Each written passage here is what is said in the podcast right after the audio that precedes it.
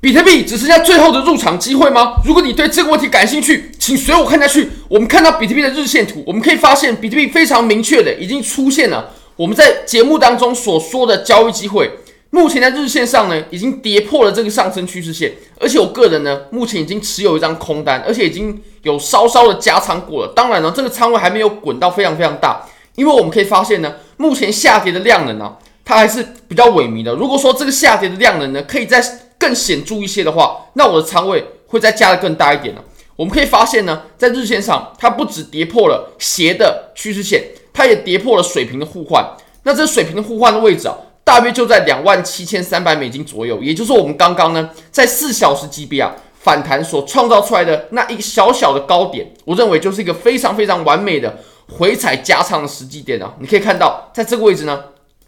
下破之后回踩，哇，那这就是非常完美的加仓点了。唯一美中不足的地方就是，我们下破的时候啊，它并没有爆出太大的量能啊。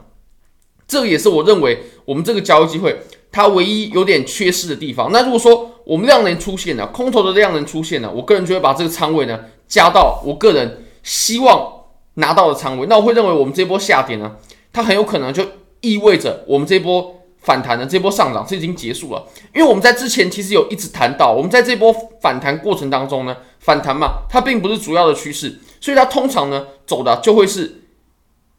一个 A B C 的结构嘛。那这 A B C 的结构呢，我们很有可能已经见到这个 C 点出现了。这个 C 点，我们目前呢，我认为啊，我们基本上可以确认啊，大约就在两万八千六，就是这个 C 点结束的位置了。那我们接下来呢，它会开启一段新的下跌，就是全新的下跌，就是。跟我们前面呢对等的这种五波，你可以发现呢，我们在之前呢日线上呢，我们可以非常明确的画出这波下跌啊，它就是由五波所形成的。好，从这里呢，它是第一波，然后中间有小反弹，三浪是肯定是最值得把握的、最快的、最顺的，然后再来一个四浪的反弹啊，一四浪不重合，这绝对没问题啊。然后我们五浪呢，再打出一个新的低点。打出低点之后呢，我们再有个反弹啊。那我会认为我们接下来呢，也会走一个跟我们前面呢相同对等的的这种五浪啊。那我认为至少至少呢，都可以把我们的这个结构啊全全部给破坏，直到我们再重新测试回两万五千美金左右的阻力为止。那现在呢，我个人比较注意的是，我们在前面呢这个位置，它缩量震荡之后缩量产生的这个低点啊，那它后面就又在往上拉了嘛。所以如果说这个位置，它又可以被跌破的话呢，那我认为两万六这个位置一旦可以被跌破，那我认为测试回两万五呢，就是一定一定，就是或者说这个几率很高，很高几率发生的事情了。那我们可以看到，我们在这个位置它其实有反弹的，它并不意外，因为有人会在那个地方抄底。我们可以看到呢，多头啊，它会选择在我们这段上涨的六幺八的位置抄底嘛。那不过这个抄底的力量是非常的薄弱，而且我们现在就可以很明很明确的。辨别出呢，它就是已经下破了。不过说它下破的这个速度呢，跟量能呢，它并没有显现出来。如果显现出来的话，那我认为就这会是一个我们再把仓位呢更往上加大的一个好时机。好，那如果大家想参与这些交易机会的话呢，非常欢迎你可以点击影片下方的 OK，我会放在下面。那 OK 呢，现在只要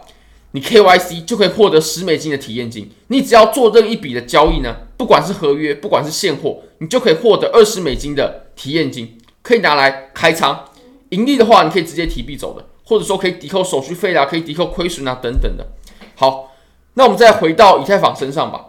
以太坊呢，我们要从日线上，日线上，我认为这个位置哦，它非常的关键，就是我们在下方，它连续测试三次的阻力。那其实我们可以从日线上也可以清楚。以太坊呢，它绝对比比特币要来的更弱，因为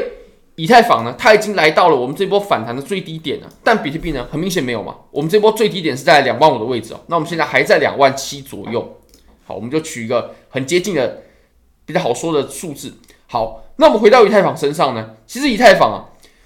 我们虽然说都是碰到支撑，但是呢，这三次碰到支撑，它所形成的效果呢，或者说它的行为啊，是完全不一样的。我们第一次触碰到的时候呢，它插了一根很长的针，而且有爆量，这个量是非常可怕、非常巨大的。这代表什么意思呢？代表在这个地方它确实真的有，或许是有空头它暴力的平仓了，或许是有人买入。那我个人会比较偏向前者，就是有很多的空头平仓了啊，空头的力量消失了。买入平空嘛，那这股这股买入的力量呢，就会推动盘面上涨。我们这一波拉升呢，我们就光针尖的位置哦，就是从针尖，然后一直到我们收实体部分的位置呢，哦，它涨了一个八点四八趴，八点四八趴，非常夸张。那你可以看我们后续啊，这里它确实走的是吞没，不过呢，它的幅度呢，已经渐渐的在变小了，表示我们碰触支撑的时候呢，我们反弹的幅度呢，我们的强度啊，这个支撑的强度。它在这几次的测试过程当中呢，绝对有变弱。那你可以看到，我们在这个位置哦，它很明显、很明确了，它已经不抵抗了，不做抵抗了，没有反弹了。所以，我们呢就可以用强弱程度呢，一个支撑的强弱程度啊，我们就可以来依序排名哦。这里呢，它就走的呢非常的强哦，这里它走的非常的强。那中间呢，它就是属于哦中间的这种反弹嘛。那你可以看我们现在呢，它走的呢，其实就是这种非常弱势的反弹，非常弱势的反弹。那其实当我们走出这种比较弱势的反弹呢，也代表啊，我们离跌破呢，其实也就不远了。而且如果说跌破的话呢，我我个人呢会在以太坊身上呢下一个比较重的仓位。为什么会说比较重的仓位呢？因为啊，以太坊呢，你可以发现什么？以太坊它往下所留的。量能真空区呢，它是很大的。其实我们之前有带各位看过，像我们在呃周线上呢，哦，我们先开个 VPVR，然后我们再切小，从日线上去看啊，你可以发现呢，它中间啊，它是有很大一段哦，